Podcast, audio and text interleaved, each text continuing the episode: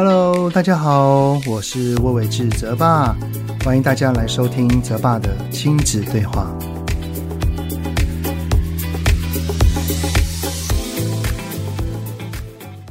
各位泽爸的亲子对话听友们，你们好，我是亲职教育讲师魏伟志泽爸。其实哈，身为一个人，每天要烦恼的事情真的非常多。像我刚刚来录音的时候，我就问我的老婆说：“哎，老婆，中午要吃什么？”我老婆回答我不知道。然后，然后我也就跟她说：“啊，我也不知道。”那再说吧。这个三餐哈，是一个人每天都会烦恼的事情。不过呢，我老婆更需要烦恼的呢，就是我女儿的早餐。为什么这么说呢？因为我女儿哦，她对于麸质过敏。如果一个人他对于有一些东西是不能吃的情况底下，哈，真的很多的选择就要被排除掉了。像我女儿每天她能吃的东西就是圆形的食物，并不是那个三角形圆形哈，而是真的就是肉啊、饭啊、菜啊那种精致的，她完全都不能碰，所以就比较麻烦一点哈。不过从我女儿三岁发现她对麸质过敏到现在，她也已经习惯了，偶尔吃一。点好像没有什么太不好的症状，那也还好。我个人呢，其实我的早餐一点都不麻烦，因为我就是很简单。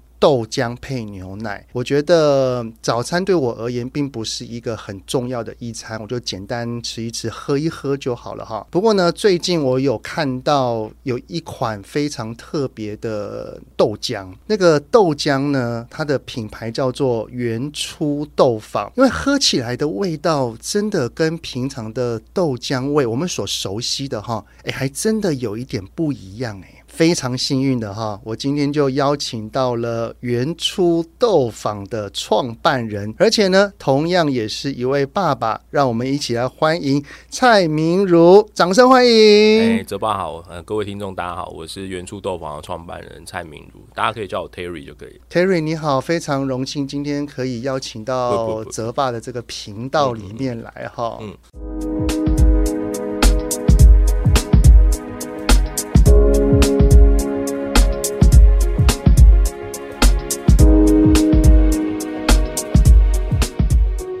我知道说您之前当时会创办这个原初豆坊，很大的原因就是因为你本身有那个乳糖不耐症。乳糖不耐症，对对对，你会大概说明一下这个是怎么样的一个症状？其实大部分人的乳糖不耐症其实都还蛮明显，就是我们如果喝乳制品，或者是比如说你喝早餐店的那个奶茶，嗯，你就会想要跑厕所拉肚子。其实大部分的东方人因为基因的关系，呃，遗传的关系，所以其实都有乳糖不耐症。比如说像您泽爸，您刚刚讲的那个肤质，其实大部分是体现在欧美人身上。对对，那所以那个其实也就是一个基因啊，什么遗传下来的是事情。哦、那东方人其实比较少对肤质过敏，但是大部分都会对乳糖有过敏。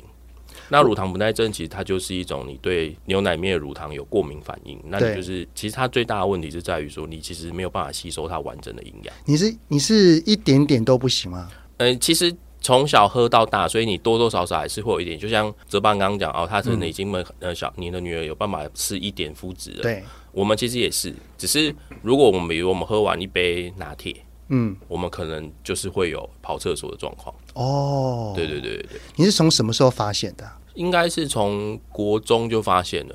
国中的时候，国中就发现了。所以那些很多传闻。就是早餐店的奶茶有一个神奇神奇的魔法，会让人家的肠子很畅通。对对对，这个其实可能就是乳糖不耐症的现象之一了。对对对对对。哦，那其实乳糖不耐症怕的不是那个拉肚子，其实乳糖不耐症其实就我刚刚讲，它其实问题是在于说，因为你对于它里面的某些营养源过敏，对，所以其实你是没有办法吸收它，所以身体才会产生排斥反应。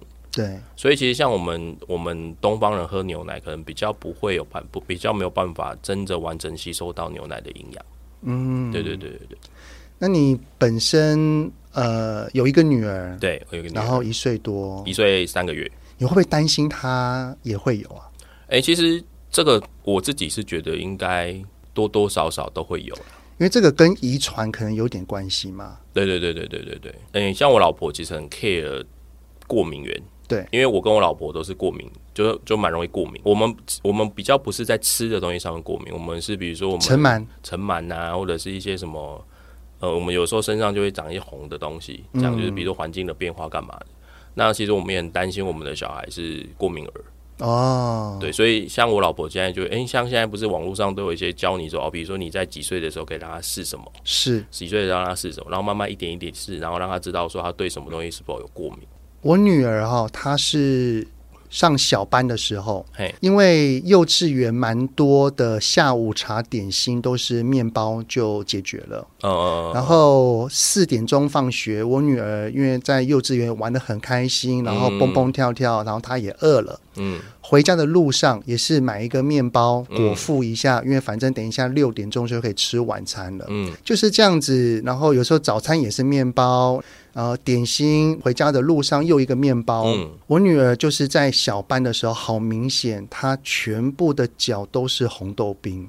哦，她就一直抓，一直抓，抓到流血等等的。哦，我们真的是从那一刻开始才发现说她怎么回事。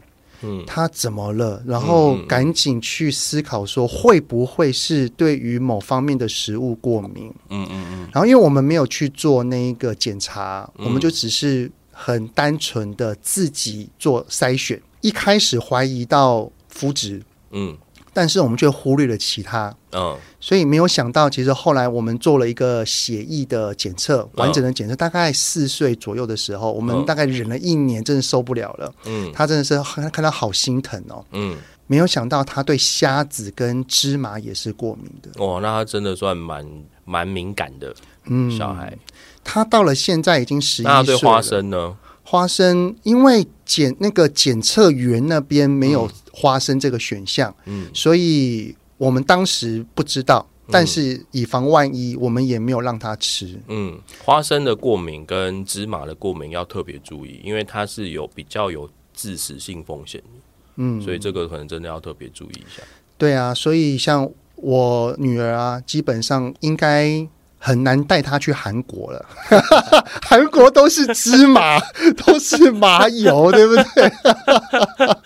要不然，哎、欸，我女儿现在是那个小五哦，嗯、她好喜欢韩国偶像啊，正常正常，每天都在那边唱那个 G IDOL 啊，然后还有 Brad Pink 啊，然后就想说啊。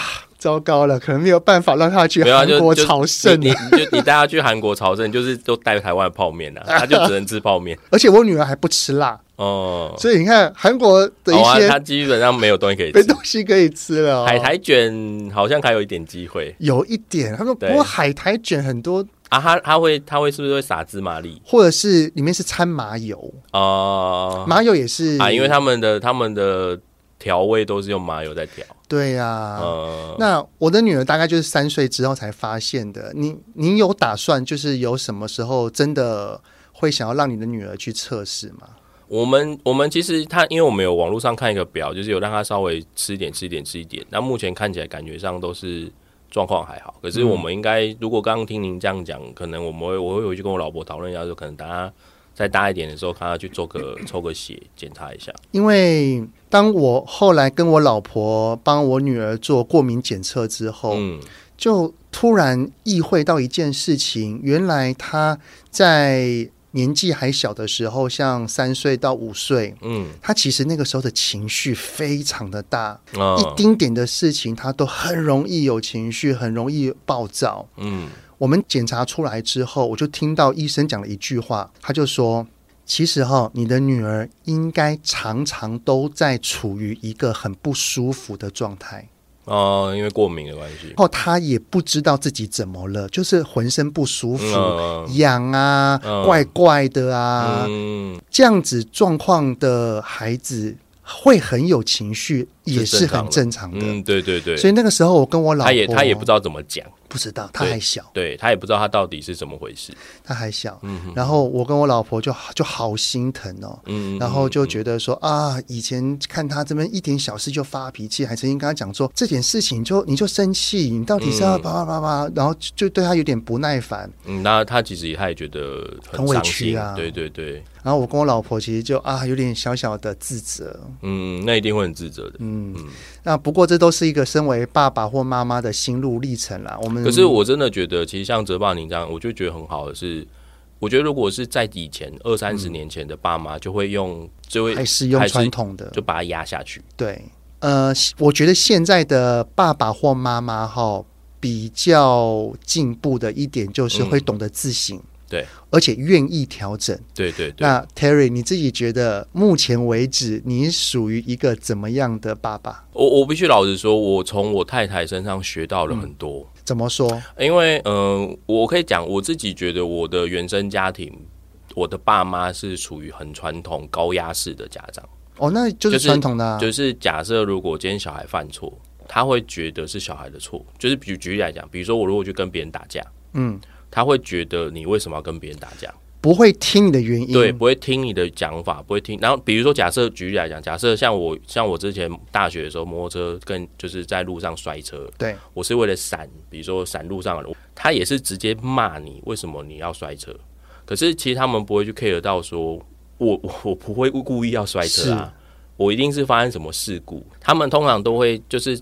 像我爸妈，他们通常都会先以发生事情的当下，他会先以斥责为最优先。嗯、我我自己一直提醒自己说不要这样。可是老实讲，当我女儿刚出生，因为女儿不是通常都会哭，嗯，或者是呃小孩子出生都会哭啊，是然后说真的，他也不知道他跟你讲什么，是他不会讲话，他他所有的情绪反应，他怎么了都只能用哭来用，用行为，对，用哭来表示。我、嗯、当下我我我自己会发现，我的直觉反应是先生气。就是你从小如何被对待？对，就是我我我发现那很可怕。就是我后来发现说，我的直觉反应竟然是先生气。比如说，像有一次我女儿就是有一次不睡，就是她半夜突然两两点一两点起来就大哭狂哭这样。嗯、然后我们也不知道，就测看她有没有什么什么发烧什么都没有都没有。然后问她要不要喝奶，她也不要。就是比如喂她奶，她也拒绝，就一直撸就对了，对，一直撸。就是撸到我，我有点抓狂，就是我，我就，我就当下我就很很不开心，然后我就看到我老婆默默的跑去拿了另外一个奶嘴，嗯，走过来给他吃，嗯，然后就睡着了。你当下很佩服哦，你知道那一阵那一幕对我来讲是很震惊的。震惊的原因是，就是我我不知道，我我自己可能第一次，我，也可能是我从小到大原生家庭长大的，我第一次感受到。你你的需求，或者是你你你其实不需要靠情绪去压制或去对抗。你讲的是大人，呃，对，就是大人跟小孩之间，嗯、你不需要去用情绪，用用一种呃应对应的方式去，你去探索他到底想要什么，反而可以让事情是如如你所愿，或者是有点像是说他的反应。你你不知道的时候，你可以去尝试，你可以去了解他。而不是生他的气，对，重点是了解他。你知道我那一幕真的是超级难忘、震惊的。我常跟我老婆讲说，你你这个行为其实完全改变了我，我我现在对小孩子的情绪。因为我现在变成是他现在发生他抓他打人或干嘛，我第一时间会想的是你怎么了？哇，哎、欸，Terry，那你刚刚讲那个你老婆啊，然后拿奶嘴给你的女儿，对，那时候她几岁啊？呃，那个时候应该是几个月大吗？个月的时候，也表示说他现在是一岁左右。对，这半年来你几乎没有再对他发过脾气了。而且我自己会有一个概念是，有些时候你发脾，你不发脾，是你压下你的情绪嘛？对，那是另外一种。对，我我是发现说，我已经不会有情绪上来了。所以你在这个六个月的过程当中，你。都没有对孩子，就是在外外观上，例如说骂、吼啊、念，这都没有，没有。但是你的内在依然是平静的，并没有一个火起来，只是你靠别的方式去消耗它。对对对，对，你自己觉得你是怎么办到的？因为从原生家庭长大之后，习惯用情绪去应对的大人，嗯，要能够很快速的面对自己的孩子，甚至是一个尚未表达。能力还没有很完善的孩子，嗯，就能够让心中的怒火变成没有火，嗯，这其实是有难度的。你，嗯，Terry，你自己觉得你是怎么办到的？我我自己是觉得有可能是我那一天的感受太强烈了，嗯，而且我甚至会有点自责，就是我并没有第一时间的去想着小朋友的需求，嗯，对，我其实那个那一天的状况让我感觉很很震撼以外，另外一个部分就是我我自己会去自责，说我其实跟我爸妈没有两样。那个不是说呃，我我我责怪我的爸妈，是我我会发现说，我以前觉得我不应该像我爸妈，嗯、但是其实我的直觉反应竟然还是像我爸妈。换另外一个角度哈，就是 Terry，你会不会在你的内心深处，你也希望你的爸爸妈妈在以前的时候是可以像你的老婆一样对你的女儿？对。我我觉得某程度来讲，是因为我自己对我爸妈的小孩子从小时候的管教的印象，永远都只有打、骂、严格。呃，我我印象非常深刻，就是呃，我小时候我小时候成绩还不错，然后我小时候都是班上的第一名。可是我有一次小学的段考，是小学的段考，我永远记得印象深刻那个分数。我们那个时候考四科，一科是一百分。我那时候考三百九十六，已经很厉害嘞。对，然后我还是全班第一名哦。结果呢？结果我下课之后我不敢回家，我就我就躲在我就躲在我的教室里面，然后我不敢回家。你是怕说你居然没有满分？对。然后你爸爸、欸、爸爸妈妈我要我要我要讲一件事情，我爸妈不会因为我没有满分处罚我啊，哦、但他会认为他会因为我粗心处罚我。好这有一个重点是。他会认为我错的每个题目都是粗心错的，然后我就躲，我我印象很深，我就躲在那个教室里面。然后那个时候下课，从那个时候的学校是不能有下课之后是不能学校不能有人，对，所以老师会巡嘛。他就看到我躲在那边，他就说：“你为什么不回家？”嗯，我说：“我不敢回家。”然后我老师问我说：“为什么？”因为我说：“因为我我有一科考九十六。”你知道那老我印象我印象老师那个脸这样啊啊嗯，你在讲什么啊啊。哎，那时候你多大？我忘记了。我印象我非常深刻，印象小学四年级。哇哇，一个小四的孩子，就是因为一个分数，会让他觉得说家不是一个安全的地方。对，那那天就是我老师带着我回家，嗯，然后我在路上一直跟老师说：“你不要带我回家。”因为你你的直觉不会是老师可以帮到你，嗯，你只会觉得你让这件事被老师所知道，然后老师带回去讲了这件事有点严重，我只会被处罚更惨。你你的直觉反应就是这样。那后来呢？后来你爸妈，我后来有点，我后来有点忘记这件事情了，但我印象中是。呃，我印象中是那天没有被处罚，是是因为卖老师的面子。呃，有 有有可能是我妈也警觉到了，她管教小孩其实不是一个好的方法，因为等于她已经害怕到她竟然不敢回家。对啊，那之后你爸妈对于这一块有改变吗？因为这一次看到你这么害怕，我印象中是比较有改变，但是我在想是不是因为我也大了，我我必须要讲，因为我老婆我的小孩其实大部分时间是给娘家在顾，是。我觉得我们我娘家的气氛跟我家的气氛其实完全不一样哦。呃，我觉得他们的气氛很和乐，然后他们不会针对小孩子有什么，呃，就是他们如果犯错的时候，他们其实会去问他。我我当然知道说不一定都是好的，可是但还是会发脾气，还是会怎么样。可是我真的会觉得他们的管教方式，或者是他们的一个了解方式，先以小孩为出发点。嗯，那我问一下 Terry 哦，因为这是蛮多家长的疑问跟困惑，嗯，因为其实在一个算是强悍的家庭，对，就是孩子犯了错，责备、责骂或者是处罚，对，当然孩子的内心是受伤的，不过也会衍生出让这个孩子其实是很强悍的，嗯，他面对很多的事情，他会勇往直前，他不怕，他不会去太多的害怕跟恐惧，嗯，不过。也因为这样，有很多的大人，他会有另外一个角度去看待现在很多用爱的方式来照顾孩子的的爸爸妈妈。嗯，例如说，我最常听到的一句话就叫做：“你用这种方式来管教孩子，你就是把他养成一个温室的花朵，你什么东西都在看他的需求。嗯，他长大了之后。”有谁会像我们一样这么去顾虑他的他的需求？这样子做只会把孩子养成了一个被宠坏，然后永远都自私自利的人。然后到了外面，遇到外面的那一些挫折，然后就一蹶不振。我们要趁他还小的时候多多磨练他。我不知道这一段 Terry 你的想法是什么？我不知道，我完全，我我我自己会觉得啦，嗯、我自己会觉得，我的老婆那边他们的小孩除了大姐，所以他在，因为我老婆是四姐妹，所以他们大姐其实还是有打，但他们第二个、第三个、第四个就再也没有打，也没有管教过。我说句实在话，我觉得我老婆比我勇敢很多。Terry 讲到一个非常重要的东西，因为哈，其实一个人哈，在成长历程当中，嗯，当然要经过磨练，要经过一些锻炼或者是挫折的、嗯、的那种练习，嗯。不过，一个一个人他能够愿意越挫越勇，嗯，胜不骄，败不馁。嗯，其实最大的内在力量来自于他深深的知道说，在我的背后，嗯，一定会有一个或两个以上是无条件爱我、支持我的人。嗯，这个我非常认，而且甚至我自己会有另外一个想法，就是我我自己会真的觉得小孩会看着爸妈长大。嗯，我之前忘记是跟哪一个前辈聊天，因为他也是先生女儿，然后后来我才生女儿，就因为他先生大概他现在小孩应该四岁吧。四岁还五岁，然后我就问他说：“啊，你有什么育儿经可以分享？”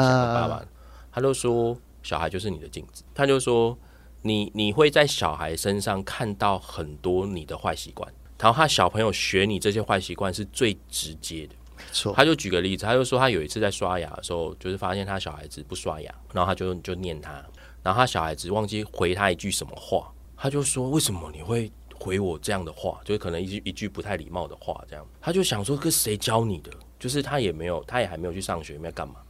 你怎么谁教你的？然后后来他老婆就走出来，他就老婆就跟他讲说：“啊，你昨天晚上在跟他线上会议的时候，你就这样讲。”对，然后他他就警觉哦，原来他就是我，真的。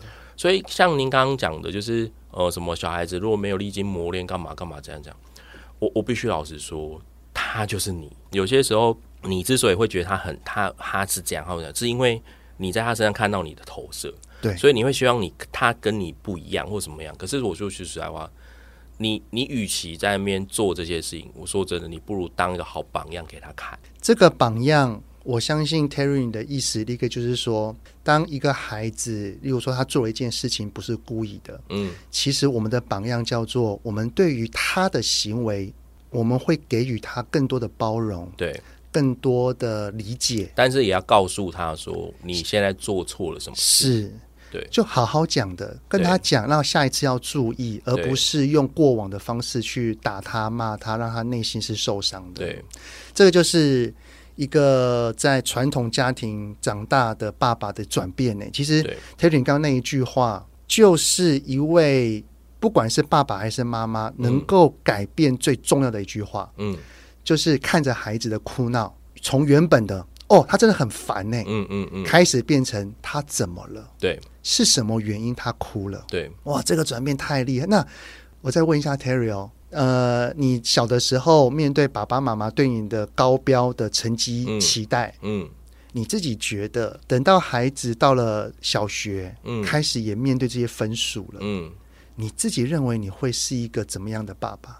我必须老实说，我我也有在想这件事情，嗯、因为我有时候会回娘家，然后我娘家是，我就说我老婆她们四姐妹嘛，她的姐姐二第二个姐姐，嗯、呃，就是嗯应该老二，因为我老婆老三，老二呢，他们的侄就是我的侄子两个小孩都在，也就是也在娘家被照顾这样，嗯，他们现在就是小学，然后会有一些成绩上，我就有时候会想，他们拿那个成绩回来，如果是我的小孩，你会怎么去我会怎么去去想？我相信，因为还没遇到啦。对，还没遇到。那你你自己目前的想法是什么？我我自己老实说，偏向于是，我有可能是比较严格的，但是我会这样想，我一定要先说明一下，是因为我觉得我太太是一个比较对小孩子宽容度很高的人。了解，他会觉得说，小孩子就算念念书成绩不好或怎么样，没有关系。所以一个是松的，你觉得你可能要稍微紧一点，达到一个平衡。我觉得，我觉得我必须要做那个。比较严格的人，不过我相信 Terry，你你指的严格哈，应该不会是单纯分数上，而是看他的态度，对对对，求学的方方就是学习的方式，对对对，应该是这一块了。没错没错，因为你也不想要你的孩子有一天突然因为分数而不敢回家，我，我不希望他为了一个比较，对我我老实讲，我不希望这件事会再发生在他身上。这个其实就是觉醒，这个就是一个改变。嗯，你是在。什么时候创业的啊？我大概在二十八岁、二十九，大概十年前。哦，也创业十年了哦。对，然后一我一开始是开餐厅，是对。那这个过程当中是什么样的契机？因为开餐厅跟现在是豆浆，对它其实还是有，虽然都是那个食品类的，对，不过还是有点落差。对对对对对，是什么样的契机让你在创业的过程当中，让你突然想到说，哎，我既然自己有这个过敏的症状，那我何不来做个豆浆？是什么样的契机让你有这样子的联想？呃，首先是首先是也不就不会演讲，我就自己觉得我们当时开餐厅有到一个瓶颈，是就是不是公司不赚钱，是。我认为那个瓶颈很难突破，我我我没有办法再往前跨进一步，嗯，所以那个时候我就跟股东讨论说，在它还有价值的时候，可以考虑把餐厅卖掉，嗯，然后我们看是说要把公司结束掉，还是说我们要我们要再再创一个新的品牌。我那个时候单纯想法是，都我我从国中开始之后，慢慢都只喝豆浆，豆浆。比较少喝牛奶，然后我会觉得说，可是牛奶的变化很多，比如说有拿铁、有奶茶、有什么的。嗯可是其实豆浆就只有豆浆，然后大家都会学习惯性，就是想到是永和豆浆，而且不太会把豆浆加进其他东西，豆浆的味道会盖掉原本的那些东西哈。所以我们那个时候就想说，因为我们那个时候刚开始是以开店为主嘛，就开餐厅，所以我们那个时候也不是直接转成现在的元初豆坊模式。嗯，我们那个时候是先开了元初豆坊，是以饮料店为主。哦。我们那个时候把所有的手摇饮类的牛奶都换成了豆浆。哇这个呃算是有点挑战哦挑战台湾人的饮食习惯对对对。所以那个时候其实我们现在原初豆坊的初衷其实也没有变过就是我们希望让豆浆布在你的生活里面去。嗯。我们那个时候找片当时市面上的豆浆我们都发现他们没有办法做成珍珠奶茶。对，因为就是讲那个味道。对，所以我们那个时候才很抢戏，所以我们那个时候才自己去研发豆浆，就是有点研发完之后，到现在才变成是元素豆坊的形态。当时您您跟您的股东们哈、哦嗯，是怎么会有这个发想，就是想要把豆浆加到生活当中，变成珍珠奶茶？其实那个时候只是会觉得说，我们那个时候的商业模式比较还是像是我们想要开。饮料店，然后想要加盟拓展，哦，然后到国外去，就是类似像它也是一个饮料店的思考模式。哦，其实就有一点带着，就是你自己的个人的经验，然后再搭配看看能不能杀出一片蓝海。对对，我们刚开始开店的时候，其实还蛮成功的，哦，但因为我们后来我们自己的工厂出了一点问题，所以导致我没有东西可以卖给消费者。有些时候开店就是这样，你一开始那个气虽然说上去，可是你没有盯在那个气上。做更更进一步的推广，其实它有时候就下去，嗯，所以后来我们撑了两年多，就是收掉，嗯，那其实本来一一度想要把整个公司就收掉，但后来我真的觉得说，因为我自己这件事情，我其实不是把它当成豆浆在看，我其实是把它当成是植物奶市场里面的一个很大众的东西。嗯，就是如果我们把它讲成豆浆，觉得哦很廉价，很很没什么的。可是如果你把它变成是众多植物奶的一个种类里面的时候，你在讲植物奶的时候，觉得啊好像有一点 sense 哦，有点东西这样。所以我们那个时候才开始去转型成现在的原主导模式，是我们纯粹提供产品到通路上，然后我们也不开店，我们也不走自己的通路，我们就纯粹就是让它变成是你很容易购买到的民生消费品。我后来就是。呃，真的在认识您之前哈、哦嗯，我就有在那个全联，嗯，就真的看到了你们家的这个豆浆，嗯、因为我本身每天早上都是喝豆浆，嗯、然后再顶多再添一点牛奶，嗯，然后我就看到，哎，这很特别耶，嗯，然后我真的就买了一罐来试，哎、嗯，那个味道真的很不一样，嗯嗯，那个一口下去的浓醇香是很明显的散出来，嗯嗯，而且那个原本的豆味，嗯。是真的消除了不少。对，我们的核心的，应该说我们最早最早的理念是我们希望它可以加到饮料里面去，所以我们在做这个豆浆的制成上面，其实跟其他豆浆是很不一样。哦，不过这就是你们的自己的独家秘密了哈。对对对对对。那目前原初豆坊开到现在，你你有得到怎么样的回馈吗？关于这样子的改变？我我自己觉得，当然对公司来讲，对品牌来讲，营收的增长一定是最直接的、最直接的反应嘛，那个是一定是最直接的反应。我们从去前年开始，每年基本上都已是三倍的销售数字在增长。换句话说，其实就是等于我们在消费者课程当中，它并不是单纯的只是觉得哦，有有一块市场在那，而是越来越多人会去了解我们为什么要做这件事情。嗯，其实像我们，比如说会来参加，比如说接受邀请别人去别人节目，也是希望说让不同的族群去了解说，其实豆浆有可以有很多变化。对，豆浆可以有很多的的内容。虽然说消费者可能有些消费者会觉得我们的豆浆很贵，因为对他们来讲，他们已经买三四十块的豆浆已经习惯习惯了，所以他觉得买我们豆浆很贵。可是我会认为说，其实对我们来讲，我们也不会想要呃去改变它，因为有些时候消费者的自我改变其实是最重要。就像刚刚泽爸您说，就是自己尝过之后我，我自己觉醒了我自己对于小孩子的态度，那个那个改变才是长久而且真实的。我们会觉得说，我们就持续的做我们要我们的事情，那我们持续的去推广，持续的去跟消费者沟通。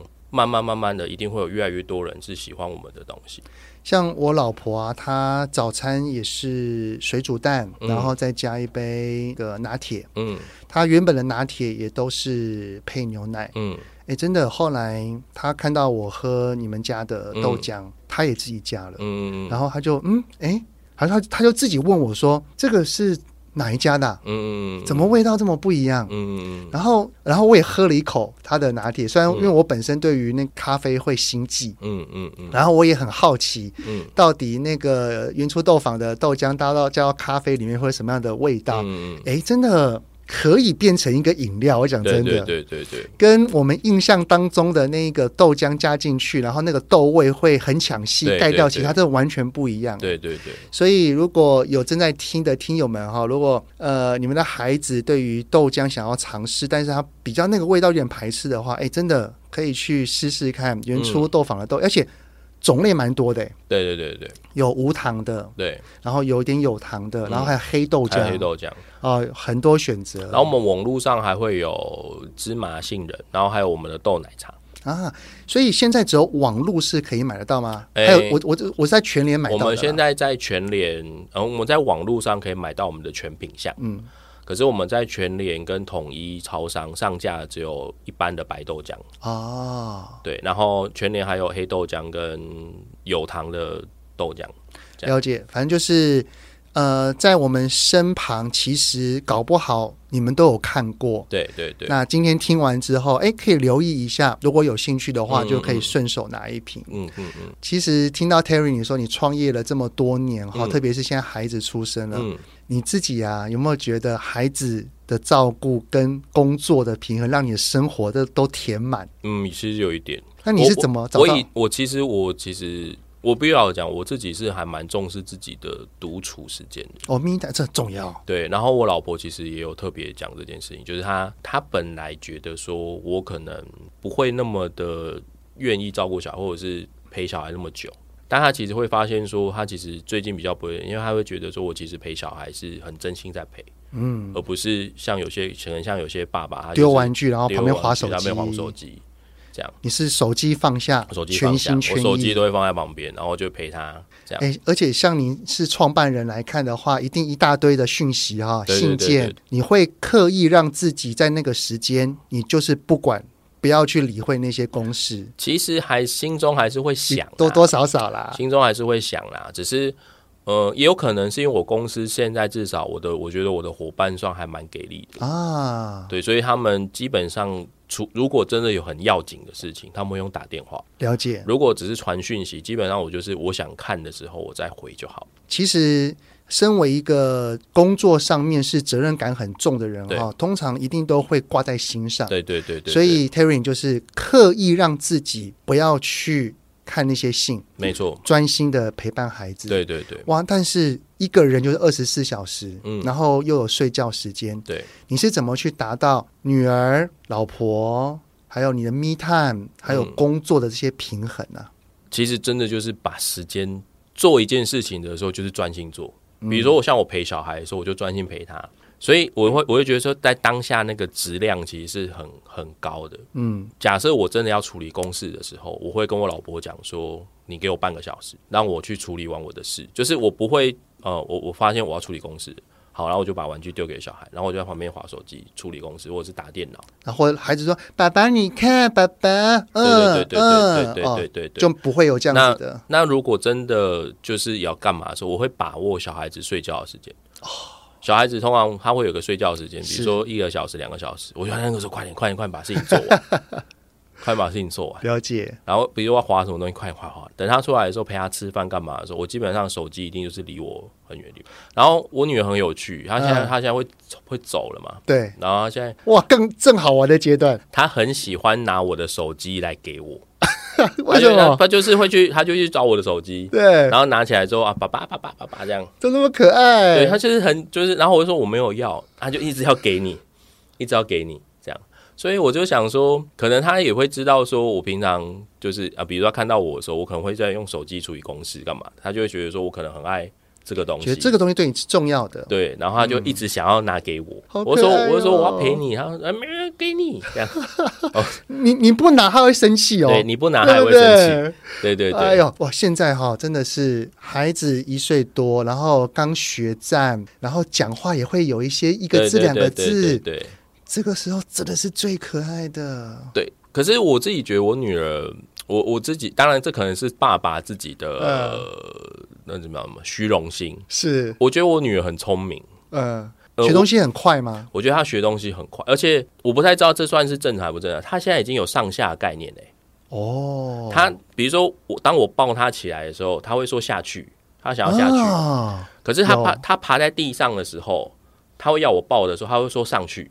哎，这有概念了。对，就是他不是直接讲说哦，抱或怎么去去怎么，就是他或者他会讲反，比如说哦，他想要下去，他就上去。他已经知道上去是这样，下去是这样。他这个位置的空间概念已经是完整的。对对对对对。然后那真的不错。然后因为我平常的休闲娱乐就是会喜欢玩游戏。然后有一次我就跟我老婆讲说，就是我要玩游戏这样。对。就是他去跑去。就是放杂物的地方，嗯、挖出游戏手把出来给我，好厉害哦！然后拿出来，然后就给。哎、欸，这这也表示你女儿的观察力很强。对，呃，我我这这我这是我自己看书看到，她在六个月的时候，她的手指嗯已经可以分开动了。嗯、然后我网络上看，就是说她她这种分开动的意思，就代表说她已经可以控制她每个细微的动作，是小肌肉。一个影片就是我老婆传给我。就是他推着那个手滑步，就滑步车。对。可是他前面坐着，呃，我的侄子就是他的小哥哥。那小哥二十几公斤，他这样推着走。然后我跟我跟我朋友讲，我很震惊的不是说他推他推得动，嗯，我很震惊的是，因为通常一般在推那种滑步车，然后他为了要用力推嘛，因为上面坐了一个人，对。对他用力推，他因为小朋友通常上半身跟下半身的力气是不懂得一起控制的，嗯，所以他很容易跌倒，跌倒就是往前扑倒，或者是他掌控的还蛮好，他掌控超级好，还有办法转弯，哇！所以我就我就跟我老婆讲说，我觉得他可能真的很聪明，就是这方面，哎、欸。往后两三岁之后，搞不好就可以尽量往这一块，例如说肢体动觉这一块、啊，对对对对对，去尝试看看。然后像他现在会自己，因为我们有一个电子琴，对，是那个小小哥哥在开在弹的，他会自己爬上那个椅子，打开那个琴按，然后而且会开声音哦，他会自己跑去开声音，然后去按那个电子琴。哇，真的，哎，观察力很好哎，对，所以模仿力也很强，对，模仿力也很强。所以我，我我跟我老婆讲，幸好我我自从我老婆怀孕之后，我就跟自己讲说，我再也不讲脏话，绝对要，绝对要，再也不讲。依照你女儿的模仿跟学习能力，哈，你简单讲一句，她就开始学到那边去了。然后我有一次，我有一次非常，我有一次非常惊讶，就是我因为我打电动，有的时候输掉的时候，我会吼、哦、这样。他有一次吃饭之后，外面他吃一吃，哦，然后改坏习惯。啊，太可爱了！对，我真的是觉得啊，真的是，哎、欸，这有回应到刚刚 Terry 所说的，孩子就是爸妈的镜子哈。对，所以我们现在所所说的、所做的，千万不要以为说他还小，他不懂，之后再调整就好了。对对，啊，我我这样讲可能会得罪一些爸妈，但我真的会觉得说，你有因为像现在不是小朋友都会三 C 就滑手机干嘛的？我说真的，你在妈滑手机之前，你可能先想想。你在他眼中的形象是不是一直在划手机？例如说，当孩子想要跟爸妈玩的时候，对，然后爸妈在在划手机，对，孩子一直鲁妈爸陪我陪我，但是爸妈一直说没有没有没有，你自己去玩，对，对对，孩子其实就会感受到，在爸妈的心中手机比我重要。嗯嗯嗯。不过我并不是说哦，任何只要孩子来找，我们都要放下。对对对。其实就要跟 Terry 刚刚所讲的一样，如果孩子他有需要，但是我在忙的时候，我们会跟他说：“哎，你等我多久？”对对对对。像你跟你老婆就有讲嘛，你给我三十分钟，告诉家人、老婆、老公或者是孩子一个期限。对，期限到了，做完事了，就立刻把它放下，让孩子或者是我们的另外一半发现到说，就是我们是很重视他的。对对对对对。这样听起来哈，Terry 你的 me time 就是打电动了。对，对，还有会去健身房。哎哎，我也是，我对对对，我儿子大了啦，然后我跟我儿子有时候就会有点小小的父子俩的密探时光，也会打一些篮球的电动。嗯，其实有一天我就跟我老婆讲说，我我其实慢慢可以理解为什么欧美的人他们会要陪小孩子丢球。嗯，我我自己可能会跟听众分享，我觉得有些时候你们的陪伴不用想得很复杂，有有些时候我们会把陪伴小朋友就想哦，我们要带他去哪里，带他干嘛？可是其实我上次带我两个侄子跟我的我的女儿去公园玩，其实老实讲，去公园玩真的很无聊。对，我比较对大人来讲真的很无聊，因为真的也没就就看他玩而已。对，可是我的侄子两个侄子已经一个已经小学小学四三年级的，一个已经那个已经要念已经要念大班。他们两个在公园玩一个游乐设施，就是玩玩到一直重复玩，玩到他们两个累瘫在那里。然后我女儿就是很开心，在旁边那那那走走走走走。其实我那个时候看到那一幕的时候，我就知道为什么欧美那些爸爸他们会想要陪小孩丢棒球，因为他们丢棒球，他们可以一边聊天，一边聊聊彼此的事情。是，是那个丢球其实本身也不是那么重要，那它只是一个媒介。有交流，对，那个只是一个有互动，对，就是哦，我们去丢个球。可是其实对那个小朋友来讲，那个那个陪伴，那个丢球的过程，可能对他来讲，并不一定对他的人生有什么帮助，可是会对整个关系跟整个的不知道。我我我会形容说，那个就是一定会更好的。对，所以一定会。我我就是跟我老婆讲说，我真的理，我真的慢慢理解为什么他们会这样。其实亲子之间哈，我们能够带给孩子的东西非常多，像刚刚榜样等等的。其实我觉得亲子之间有一个很重要的东西叫关系。嗯嗯嗯。而这个关系绝对是像 Terry 所说的，从一个丢球开始。嗯嗯嗯。在如此忙的情况底下，我都愿意抽一个空来跟我的孩子丢球。嗯嗯。其实孩子会知道说，爸爸妈妈很重视我在你的心中的一个位置。嗯嗯嗯嗯。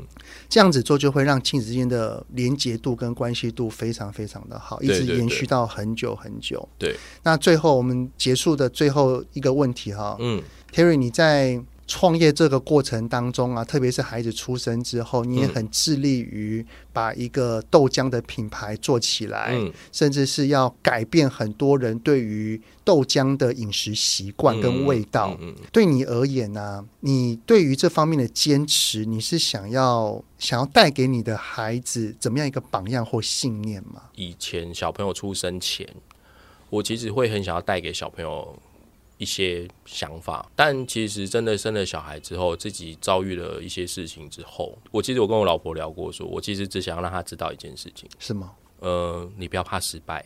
我觉得很多时候小朋友会因为他怕失败，或者甚至我们自己人，嗯、就是我们自己成人，我们就是怕失败，就不尝试了，不尝试，或者是我们觉得失败了很很丢脸，或者是很怎么样，很怎么样，就是我的人生就垮了，嗯，这样。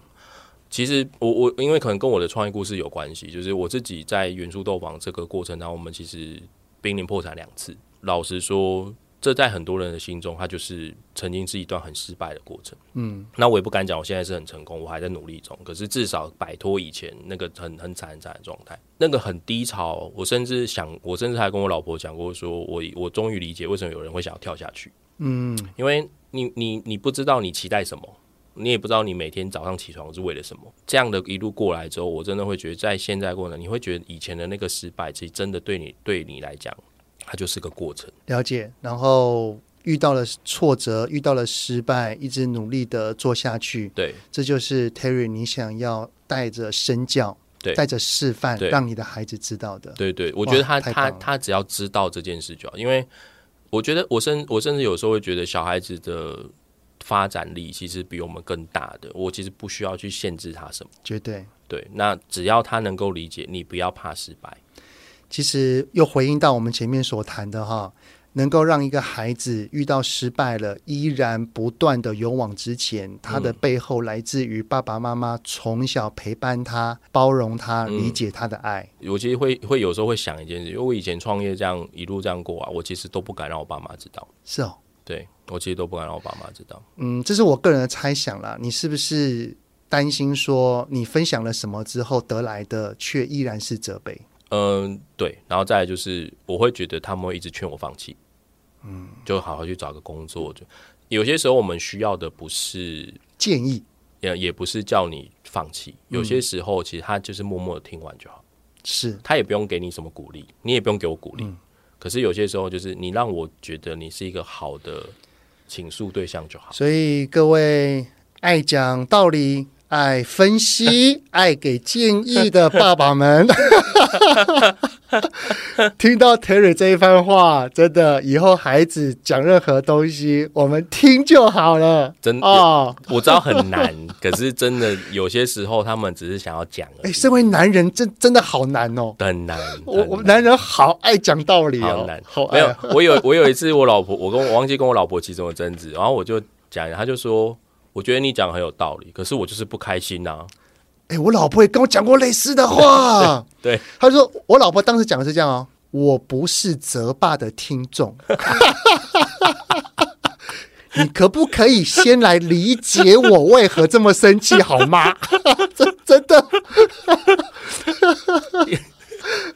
我觉得这其实也是从公员公司上来，因为我像我自己会跟员工开个人会议，对，然后那个也是我从。国外的一些资料去摄取，哎，国外他们都会开个人会议，然后为什么？然后它里面会讲一些细节，比如说你要先听，你要先怎样。所以我也是从个人会议上面去理解说，像我自己在开跟员工开个人会议的时候，我都会先听，我会问说啊，你有什么要聊？我不会在会议室里面，我会把它弄得很像一般聊天啊，让他们愿意对，让他们愿意讲他们讲讲的。呃，有些新进员工刚进来的时候，他会觉得啊、呃，不敢，他不敢讲、哦。对啊，对大老板。对，不敢。然后，所以他的通常他个人会议会到会只有五分钟、十分钟结束。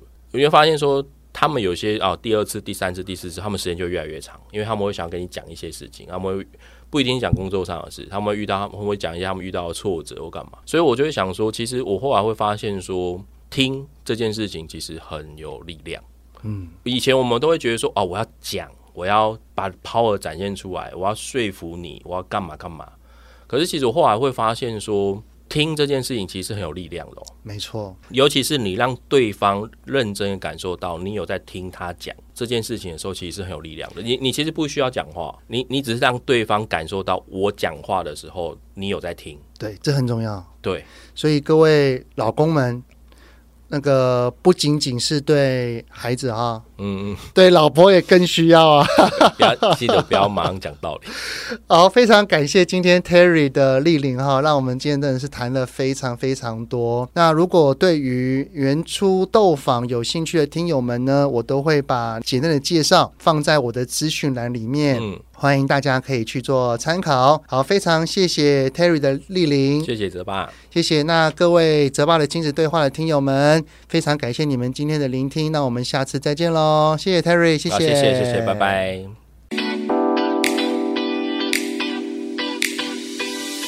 希望今天的节目有让您与孩子之间有着更好的相处。欢迎在各个收听平台订阅泽爸的亲子对话。如果是用 Apple Podcast。请以五星按赞给予肯定，也欢迎留言，我们一起讨论哦。如果有想要听什么亲子的议题，请欢迎告诉我。愿天下家庭的亲子关系能够更好。泽爸的亲子对话，我们下次见。